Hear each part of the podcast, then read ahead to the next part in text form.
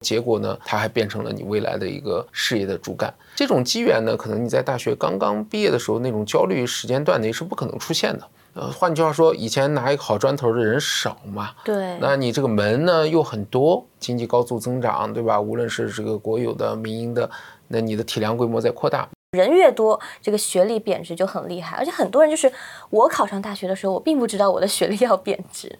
年轻人毕业了以后呢，他现在有种焦虑感，这种焦虑感就是供需失衡的典型代表嘛。我都对吧，硕士、博士毕业了，我出来我怎么不应该是？对吧？高高在上，年薪百万。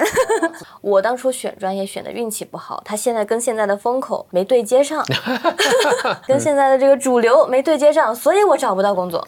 一切都在学校里等着老师去教，嗯，那就嗝屁了，对吧？以前呢，可能你不够狠还能出来，现在呢，很都不一定能出来的。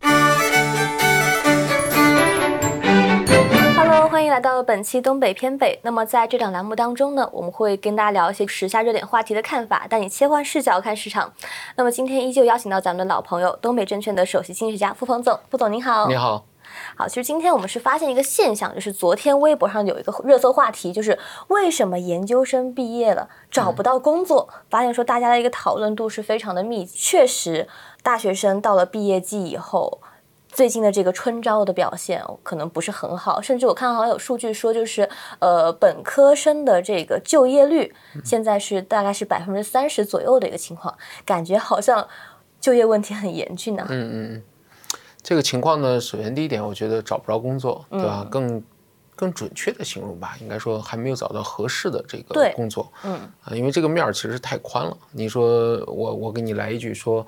找不到工作，那下馆子刷盘子也是一份工作，这个没有意义，对吧？嗯，对于年轻人来讲，他可能把这个话呢，直接的就理解成没有找到适合我的或者我合适的，呃，看得上我的，我不一定看得上他，对吧？看得上他的，他不一定看得上我，所以这种匹配关系可能就造成了这种当前的这种失业的这种状况。那么年轻人呢，实际上现在呢，用我的话说呢，他如果不是那种生活。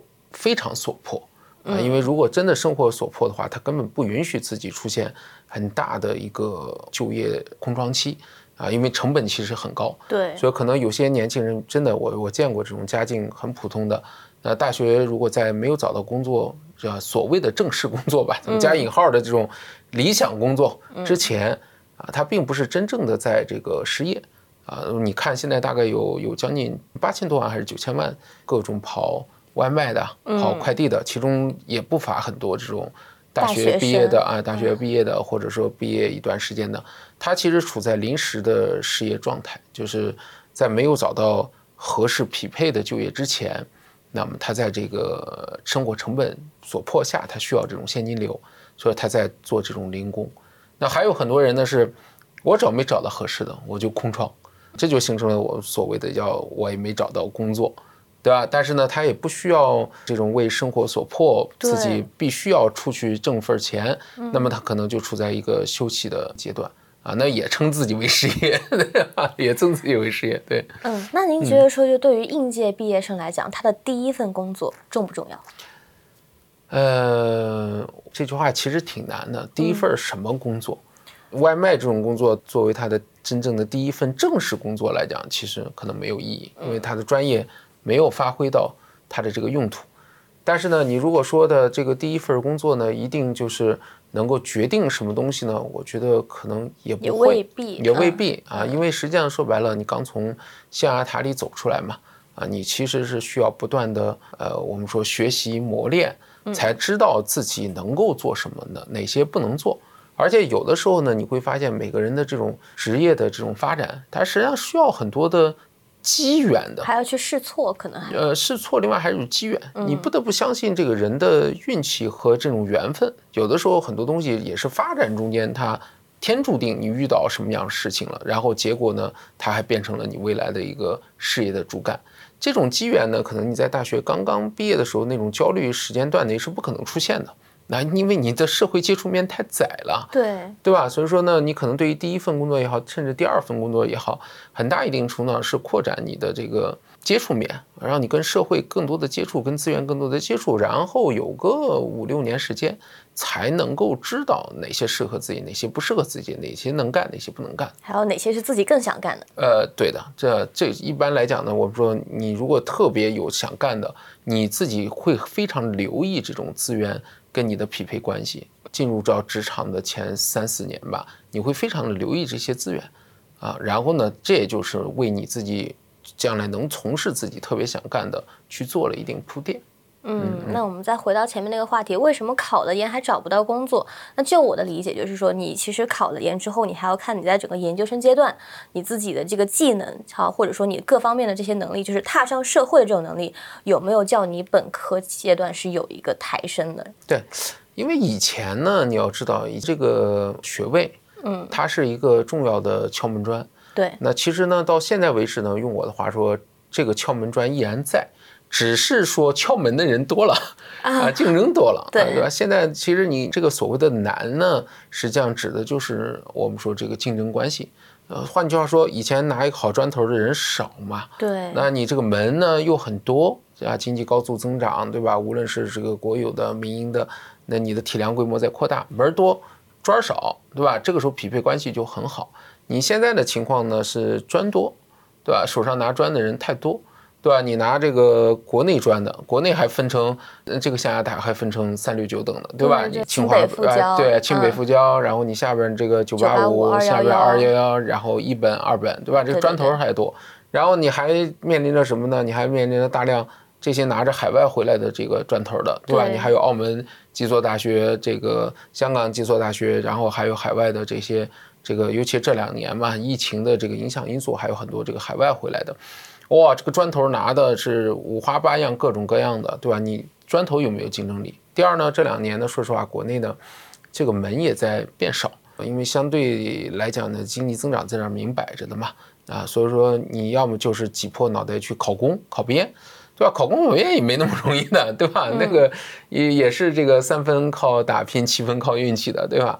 然后呢，民营的包括各个产业链呢，说实话，现在呢，我之前不是讲过一句很经典的一句话吗？就是说你找不着工作的，甚至有可能是老板自己都不想干了，老板自己都要失业了，老板自己都要失业了，他自己都没工作，怎么给你提供工作嘛？对吧？对。所以这实际上两头是不匹配的，所以也造成了现在这种情况。嗯，而且其实我们也看到一组数据，就是去年这个全国大学毕业的毕业生的数量啊，是首次突破了一千万，到了一千零七十六万的一个情况。就是人越多，这个学历贬值就很厉害。而且很多人就是我考上大学的时候，我并不知道我的学历要贬值。嗯，呃，这个东西呢，说实话就是时代的这个造就了，嗯，对吧？那你说当年的这个老三届，对吧？高考刚恢复的时候，那第一批，那当然是金砖头了。对吧？因为很简单，是稀缺型的资源嘛。嗯啊，所以对于他们来讲呢，你看后边基本上，呃，我们说发展的都还是不错的。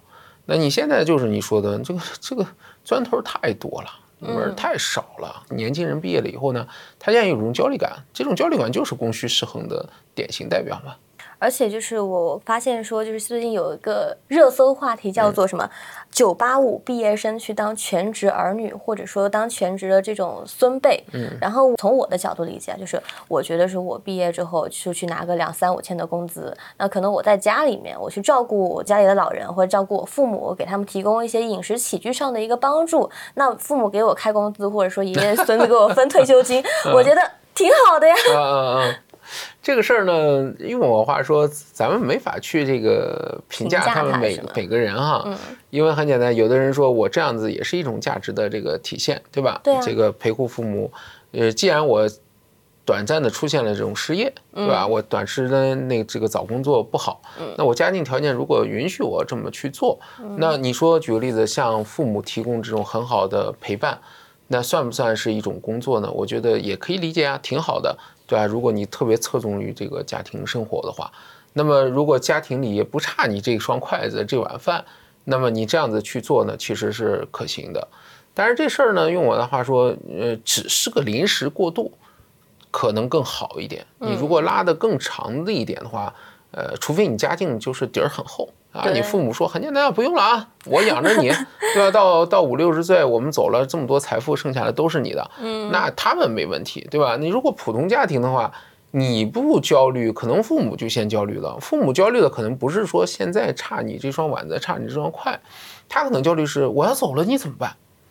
对吧？因为很简单，你这个跟社会脱钩拖得太久，其实你重返职场的难度是很大的，很大的。所以我可能更建议呢，是一开始的头一两年，作为一个缓冲性的选择，对大部分人来讲啊，作为一个缓冲性选择是可以的，但是不要让自己的心神完全的这个叫放松下来，嗯，完全的这个懈怠下来，要随时随刻的做好这种准备。如果有合适自己的机会或机遇的话。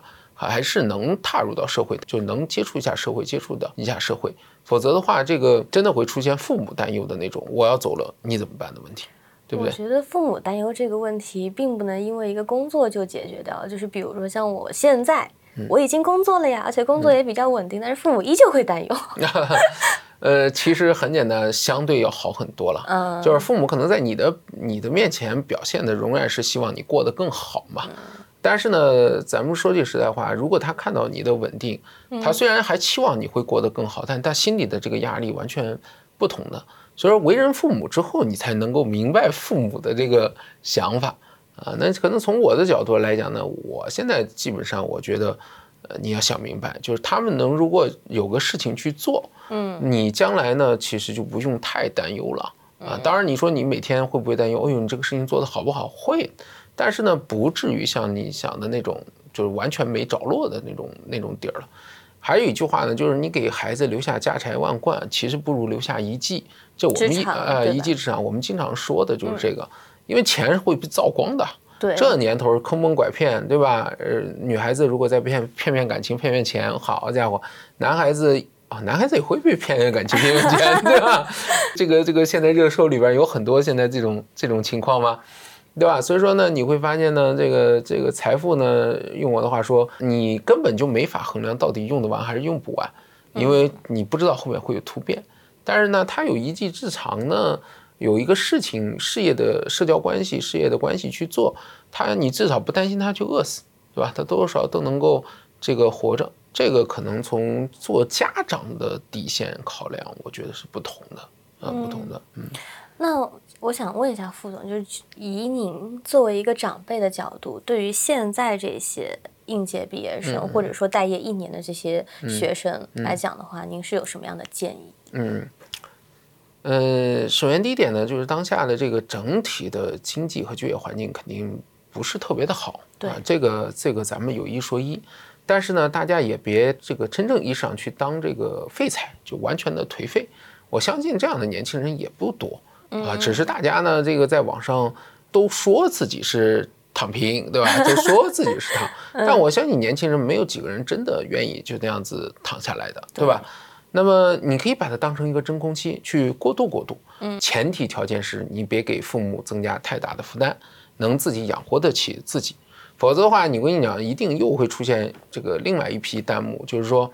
之前不是有一个专家说，嗯啊，你毕业了找不着工作，没事儿先出去旅游两年。下面一定会有人说，钱从哪儿来，对吧？出钱呀。对对对对，所以你就会发现，如果如果真的是那种情况，就是这样的年轻人，我可以告诉你，人家没空在这儿给你发弹幕，对吧？早就一天两百单、三百单的外卖去跑着挣钱了，边磨练自己，然后边去寻找下一次的这个机会。你真正能坐在这儿打弹幕的，咱说句实在话，你可能还真可以出去旅游，对吧？你对，你有反正你你你这个自己有钱有闲，对，有钱有 闲了。嗯，呃，当然了，我们说这个工作的磨练呢，实际上是磨练一个人的意志，对吧？就是说，天天送外卖，但是能不能别沉迷于此？但是他会沦陷，他会觉得没希望。呃，我用我的话说，那个也许只是满足你的。日常的生活基本开销对，但是你还年轻，所以说你要去多想一些事情，多思考一些事情，对吧？那毕竟不可能是你的终极职业的状态嘛。然后呢，从大学出来了以后呢，你一定会经历一个典型的阶段。嗯，我大学里学的东西到底有啥用？嗯，恭喜你答对了，他在一开始看起来是没啥用的。对，这个这个你有这种感觉很正常。啊，因为很简单，社会是另外一个层级，对，它需要社会的这种磨练，需要社会的这种接触，然后呢，需要在社会中把知识逐渐的转化，这个过程也是一个捶打的一个过程。所以说呢，你不能指望着说，哎，我都我都对吧，硕士博士毕业了，我出来我怎么不应该是对吧，高高在上，年薪百万啊？这个这个这个你想多了，对吧？这个用我的话说，呃，你的能力将表现在你到底用多少年年薪百万。你有的人可能两三年、三四年。有的人可能需要二三十年，有的人可能一辈子都达不到。对，但是呢，你可能在大学毕业的时候，你们起点是一样的，这个没有区别的，对吧？你后边的其实也是个很关键的一个阶段啊。所以年轻人现在呢有这种困惑呢，用我的话说，时代因素谁也改变不了。嗯，啊，没有什么太好的一个建议，我只能说呢，在这种环境下，你应该怎么去做的更好一点。千万别脱离社会，我告诉你，千万别脱离社会。对，哪怕做全职儿女，也要不能脱离社会。也不要脱离社会，因为脱离社会以后再回归是很难很难很难的，很难很难。所以说，你看有好多女孩儿啊，到一定年龄以后会生育，生完孩子了以后会选择这种全职太太。其实我不是特别的赞同啊，因为你这种做法呢，实际上让女性脱离这个社会太久了以后啊。实际上会有一个问题，她她的抑郁以及将来她跟社会的这种这种关系，嗯，他会处理的非常不好。嗯，是，其实就是我也会思考这个问题。比如说我本科是学宏观经济学、微观经济学，然后学美国的一些经济发展历史。但是等我实际把它放到工作当中的时候，会觉得说这好像扯不上关系。我当初学的理论知识，好像在我的实际工作应用当中是没有的。嗯，对。而且我还发现一个问题，很多大学生在说择业的时候说：“哎呀。”我当初选专业选的运气不好，他现在跟现在的风口没对接上，对吧？跟现在的这个主流没对接上，所以我找不到工作。很有意思。嗯，你们考大学的时候有没有以前发现一个问题？嗯，中文系没人报。对。历史系没人报。嗯，很少吧？考古系更没人。对。但是，咱们把时间往回拨，嗯，咱们拨回。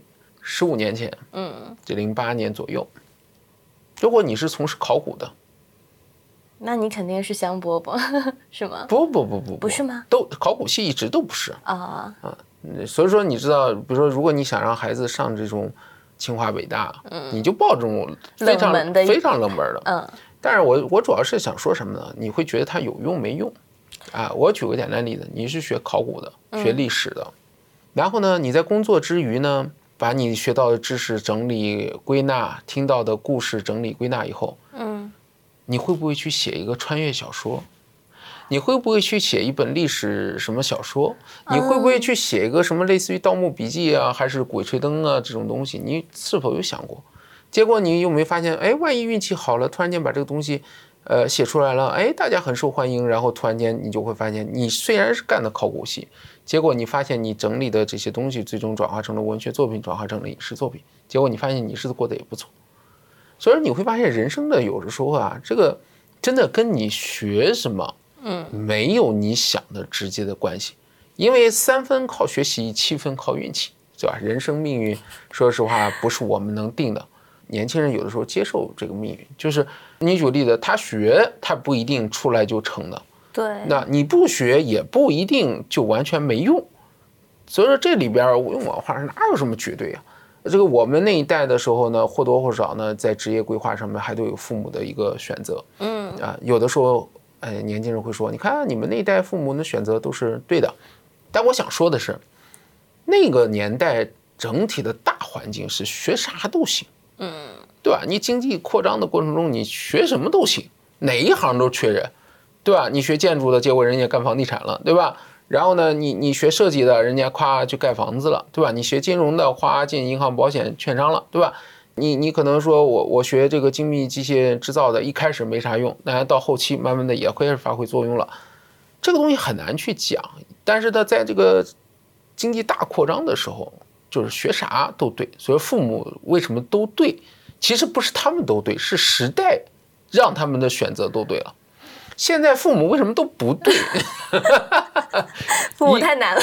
对，因为时代。嗯。你举例子，那如果父母还按照以前那个时代逻辑，哦，那我让孩子去学工商管理，我让孩子学会计，我让呃孩子去学这个金融学经济，结果你发现错了，然后你就会发现，哦，现在去学英语错了啊！你你有没有想想，现在万一让孩子去学哈拉少的，对吧？所以说有的时候你知道，这个时候你的概率就下降了嘛。因为将来的路实际上已经在总量上变窄了，以后你其实概率就下降。所以这个时候，我其实奉劝父母别瞎给孩子起主意，你都不知道未来是啥。那孩子也不知道啊。当初妹妹我报专业的时候，我也不清楚。用我的话说，他去学校，嗯，只是在学习一个单方面的知识，嗯，那只占他将来走向社会的很小一部分，嗯，对吧？用我的话说，我就不是特别的在意孩子们在大学里学啥，不好听叫学啥你出来都没用，好听点叫学啥将来一定都会有用。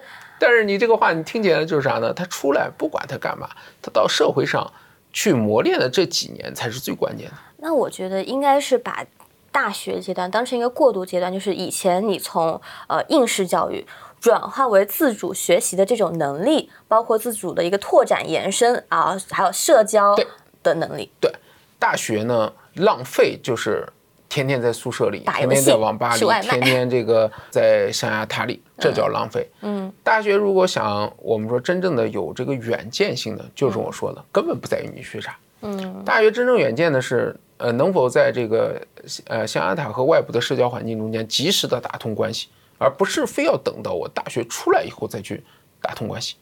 你举个例子，我之前遇到过大二大三就积极的出来做实习的，嗯啊，那个年代可能还好一点吧，零九年一零年哦，啊，那时候我对我在北京，呃，北大的、清华的、呃，中财的，其实我特别喜欢中财的孩子。当时跟他们聊过，他们说、这个我们呢没有北大、清华那么的高，但是我又又没有那么的低，所以说我们就比他们都努力。啊，卷死他们！对对对，然后呢，当时很奇怪，当时我给这个他们做顾问的时候，当时这个 HR 面试有的时候会让我去面，嗯。我当时真的北大、清华，然后人大，呃，中财，啊中然后社科院，我都面过。我的整体感觉是这样的：中财、社科院基础功扎实，反倒这个北大、清华呢，就是感觉没那么扎实。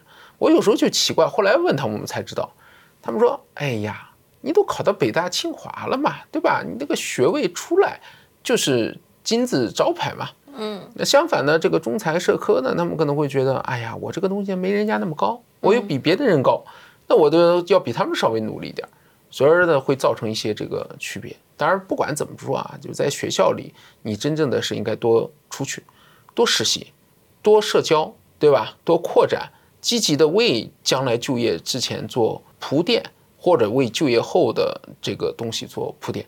这是有脑袋的孩子，就是他在大学开始他就有脑袋了，然后自主的学习能力，啊，这个很关键。嗯，就是说我有了这个一套自主的学习方法，我即便不学这个专业，我将来工作的头两三年，我可以用这套方法迅速的去切入到我的哎技能技能上去。嗯啊，如果说你这个事儿呢，就是一切都在学校里等着老师去教，嗯，那就嗝屁了。所以说这一点呢，其实给现在好多可能还在大学里的孩子，我觉得是一个真正的这个叫苦口婆心的一个建议啊，几个建议。那其实大学里面不是有很多这种社团呐、还有学生组织吗？嗯那您觉得说，刨开这个知识上面的一个自主积累，我更多去参加学校里面的这种啊学生组织啊或者社团活动，嗯是不是更好的？是的，呃，而且呢，别太在乎社团活动是干嘛。学校里的社团活动还是学校，嗯但是通过学校的社团可以去衔接很多外面的活动。嗯啊、你比如说你学金融的、学会计的、学这什么东西的，对吧？你时不时的一些策略会啊、一些论坛啊，对吧？一些这个金融机构的一些实习生啊，你去做，你开始去做呢，不会有什么太好的回报，对吧？还甚至还有人吐槽啊，我去做这个实习生，对吧？那个呃那个去打杂啊，对，去打杂还不给我发工资或者什么的，就觉得你占我便宜，对吧？你把我当成这个人矿在用，你如果有这个想法呢，其实我觉得就错了。对吧？你一开始抱着的一个想法应该是，我通过这个活动我能获得什么？你如果想获得金钱，用我的话说，不用参加这个活动，对吧？那你一天送送两百个外卖，搞不好比你在券商做实习生还还高呢，对吧？那这个完全两回事儿。嗯，你如果是想学到技能性的东西，那用我的话说，那你就不用太在乎其他的这个比较。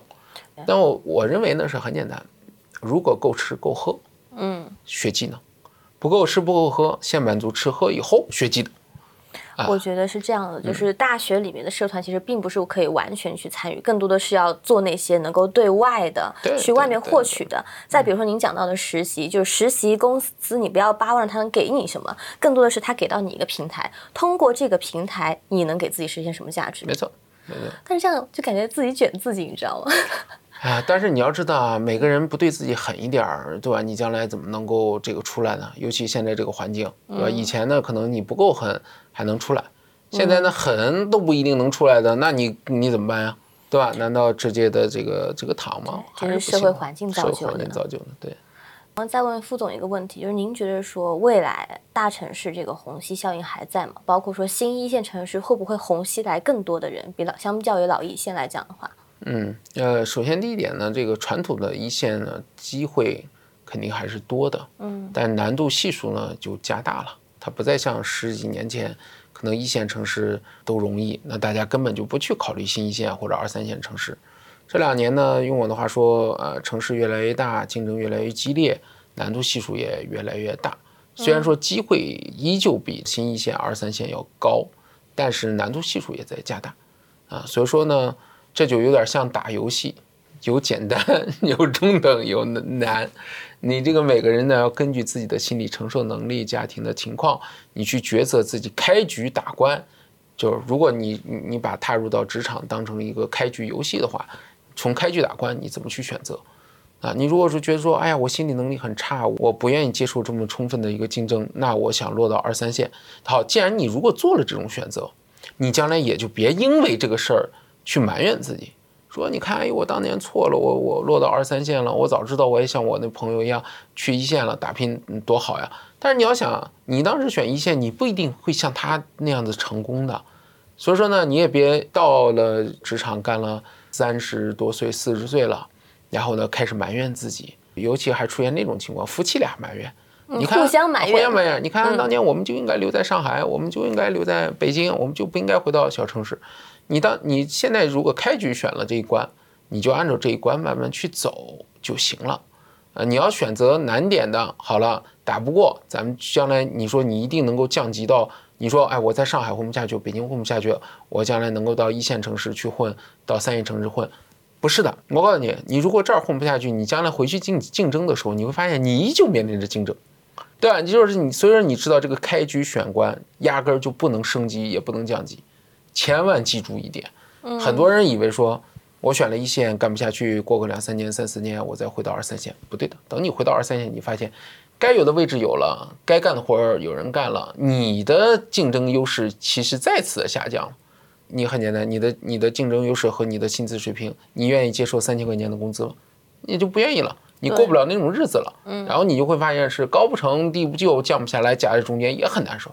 所以我一直认为呢，就是年轻人，你既然要选定了一个路，你就你就敲死了。你如果是在北上广深能够获得一定成功，再去降级是容易的。但是呢，你如果压根就也获得不了，你想着说我我这儿走不下去了，我再去降级走，这思路也错了。既然选了，就咬着牙走完啊。这个这个下边的也别埋怨，上边的也别这个给自己留后路。对，其实也算是两种。